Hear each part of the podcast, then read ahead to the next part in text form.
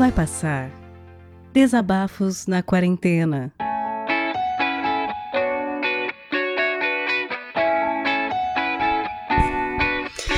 Oi, oi, eu sou a Mari Sobrinho e decidi mandar esse episódio porque 16 de agosto o Vidani soltou um episódio, 16 é hoje. ah, ele soltou um episódio dizendo: Ei, se você tá ouvindo dia 16 de agosto, manda seu episódio. e é, eu já mandei dois episódios, um em setembro e outro é, 3 de outubro. Aí eu ia esperar um pouquinho pra não ser, tipo, fominha. pra dar a vez pra outras galeras. Mas parece que tá tudo bem mandar agora, porque não tem galeras tirando espaço de galeras. Aí é nóis. eu. Então, hoje eu queria conversar sobre confiança na hora de falar. Ah. Eu tenho um podcast também. O nome dele é Mais um Rolê. E eu me propus a fazer dois episódios por semana, um com convidado e um sozinha, só eu falando monólogo e etc. Aí, bom, eu tô. É, nesses episódios de monólogo, eu tô me deparando com a escassez de assuntos, né? Não é escassez, na verdade. A escassez de assuntos não existe. Na real, é que eu tô com um bloqueio criativo e eu tô com essa pressão de ter que entregar. Eu tenho um bom tempo, assim, até entregar o próximo. Eu tenho um banco de episódios, só que eu tô querendo fazer mais pra ficar de boa sempre, pra não ficar desesperada de última hora precisando fazer um episódio. E aí eu tô nessa pressão de de ter um assunto, ter que ter um assunto para falar. Só que eu sou muito chata para escolher também. É, ter necessariamente que ser que ser um assunto assim que ter um assunto que você assim domina é uma coisa um pouco estressante e eu sou chata porque precisa ser algo que eu gosto de falar precisa ser algo que eu quero falar eu não quero falar qualquer coisa e é difícil isso para eu sentir essa esse estalar assim, na minha cabeça de opa isso aqui tá. Isso aqui é. Isso aqui é. eu não gosto de falar só por falar. Mas eu acho que todo podcaster se depara com isso de ter aquela semana em que o episódio não tava tão. tão latente, assim, pessoalmente, tão à flor da pele assim. A flor da pele eu quero dizer que é uma coisa boa, que eu tô falando sobre algo que eu sou apaixonada por falar, né? Que a paixão tá ali latente, sabe? A flor da pele mesmo, bom, é isso. E eu vejo que o Vidani tá gravando muitos episódios agora. Eu imagino que o Vidani provavelmente passou por isso em algum momento. Não sei exatamente o que vou falar. Mas então, uma coisa que não sai da minha cabeça é que o primeiro episódio filler do Vidani que eu ouvi foi insanamente bom. Muito bom. É, foi o primeiro episódio que ele falou: Galera, mandem episódios porque tá acabando aqui e eu preciso que vocês mandem episódios. Foi o primeiro que ele falou isso que eu assisti, né? E pra mim foi, foi o primeiro episódio filler que eu acho que eu assisti. eu não sei se teve antes, mas eu acho que não. E, nossa, eu achei muito bom. E eu fiquei surpresa em como ele fez de um episódio que era para tapar um buraco, um episódio que valia a pena, assim, cada, cada palavra, sabe? É, e eu fico pensando, não sai da minha cabeça o fato de que eu nunca faria um episódio filler tão bom assim, eu acho. Não sei, também não dá para saber. Mas essa impressão de que eu não sou tão interessante assim, sabe? Não tem muita coisa rolando na minha vida, não. Eu não tenho o que precisa para você ser um podcaster. É isso que passa pela minha cabeça. Nossa, síndrome de impostora total, né? É, sei lá, é porque ele fez esse episódio, assim, parece que foi tão espontâneo, tão na hora, e ao mesmo tempo parece que ele nem precisou pensar muito para sair alguma coisa assim dele naturalmente. E eu fico pensando, isso nunca aconteceria comigo. É isso, eu não tenho o que precisa para você ser uma podcaster decente. É isso que passa na minha cabeça. E claro que eu tenho consciência de que não foi esse episódio filler do Vidani, não, que me fez pensar assim sobre mim. Eu já achava isso de mim antes. E eu tô só capturando nessas coisas cotidianas, assim, informações que reforçam o que eu já penso. Eu tô vendo Jesus na torrada. Eu tô assistindo, escutando, na verdade, um episódio do Vidani e pensando, eu não seria tão boa assim, né? Então, ah, é, só pra ninguém ficar curioso, pro Vidani não ficar curioso, caso ele escute, eu tô falando do episódio em que ele conta que terminou o namoro, ou foi noivado, não sei, não sei. Oito anos lá. E aí ele fez terapia. E oito anos, sabe, de relacionamento. Entre outras coisas também de quarentena feelings, entre outros pensamentos que passam pela mente de quem faz terapia, tipo, é, hum, agora eu entendo o que aconteceu comigo, tô satisfeito com a terapia. Tchau, terapia. e essas palhaçadas que a gente faz com a gente mesmo, né? E ele também falou: gravem episódios pro Vai Passar, por favor, galera. Mandem aí seus áudios. e aí, sei lá, é, eu acho. Esse episódio foi muito bom. Eu fiquei muito pasma e eu fiquei bem hipnotizada, assim, quando eu tava escutando. Eu parei tudo que eu tava fazendo. E eu achei muito bom. Parabéns, Vidani. Mas aí, eu não sou interessante desse jeito. É isso que eu queria falar. Eu não vivi coisas coisas legais, não legais, mas coisas interessantes de se compartilhar mesmo. E eu não conseguiria fazer um episódio assim espontaneamente, que soasse tão interessante e marcante para alguém. Espontaneamente, na hora. Preciso fazer agora e, nossa, vou fazer, né? E, e aí, toda vez que alguma coisa cotidiana me acontece, tipo essa de escutar um episódio do Vidani,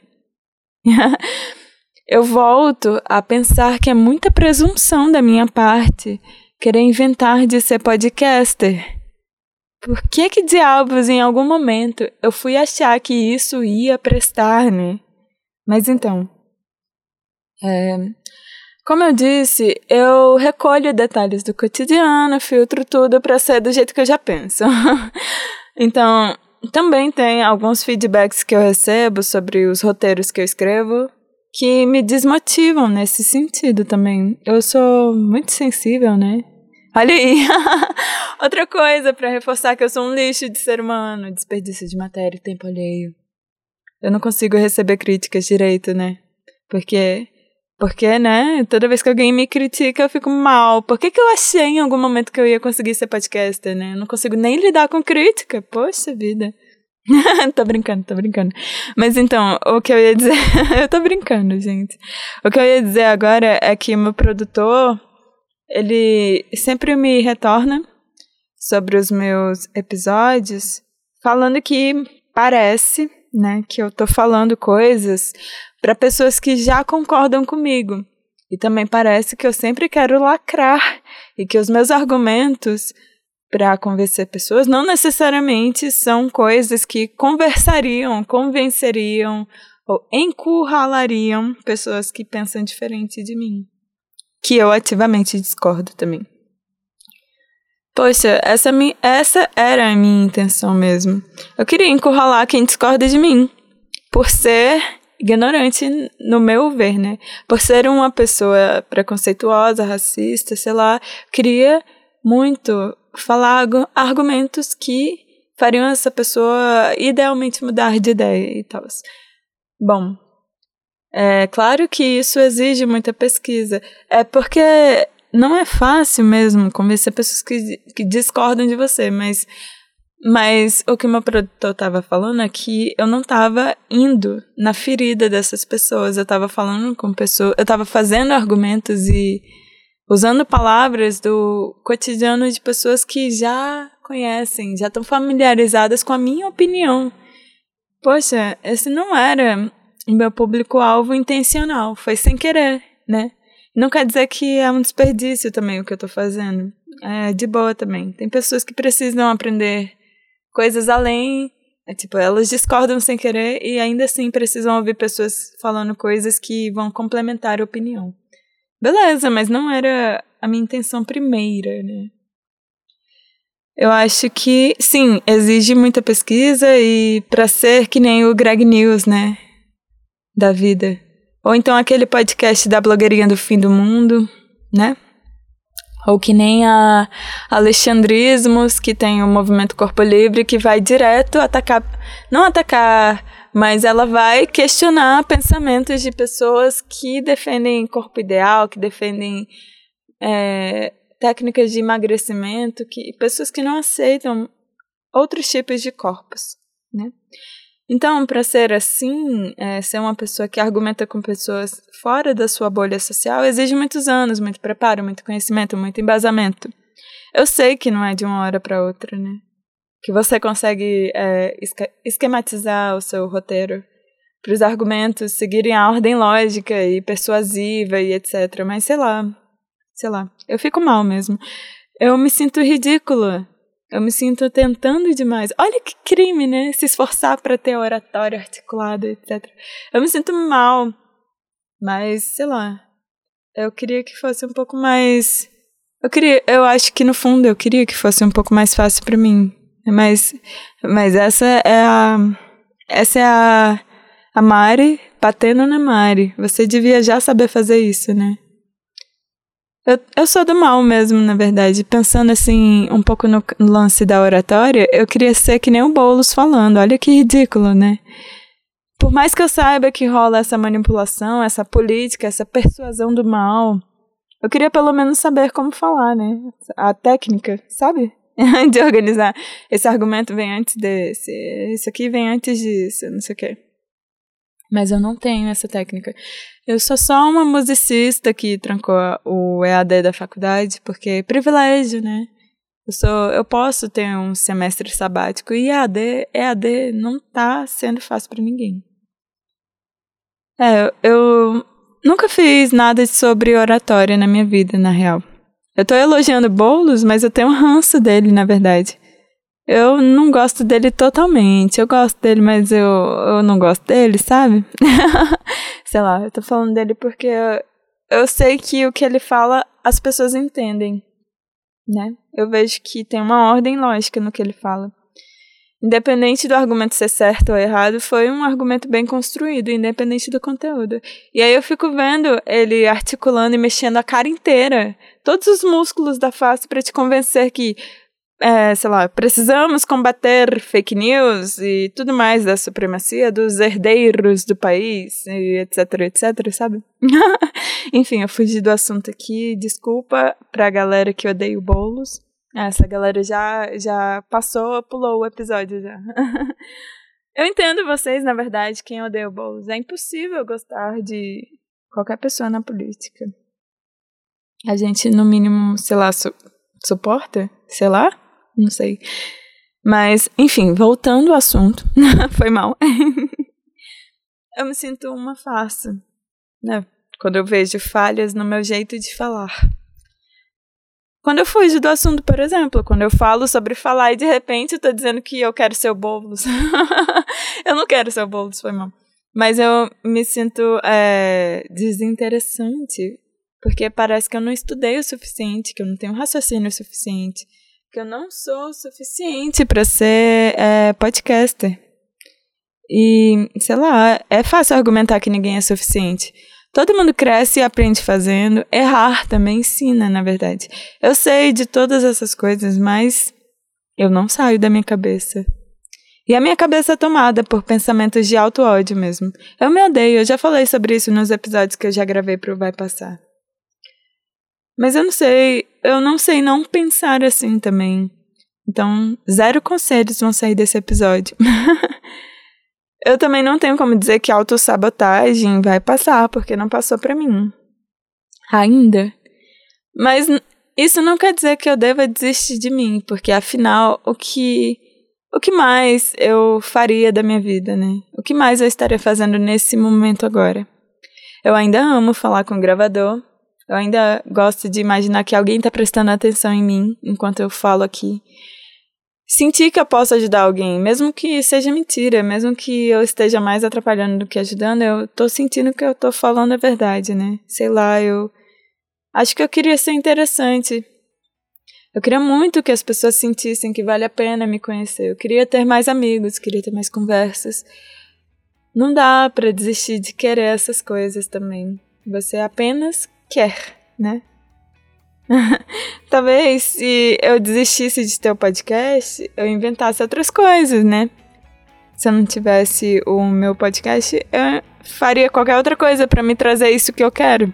E talvez eu odiasse essas mesmas coisas igualmente. Porque sou eu que tô fazendo, o problema sou eu, né? Então, sei lá, coitadas dessas minhas coisas. Deixa essas minhas coisas quietas, Mariana. Elas não têm nada a ver com você, Mariana. Meu podcast, nada a ver comigo. Até parece. Então, enfim, obrigada por me escutarem. Hoje foi muita viagem, foi mal, de verdade. Mas até a próxima e mandem episódios pro Vidani, ele precisa de pessoas. Tchau, muito obrigada!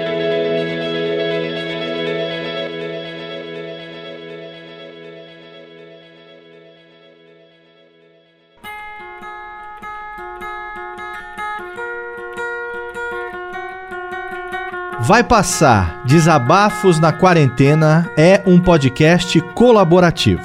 O que quer dizer que você pode participar também.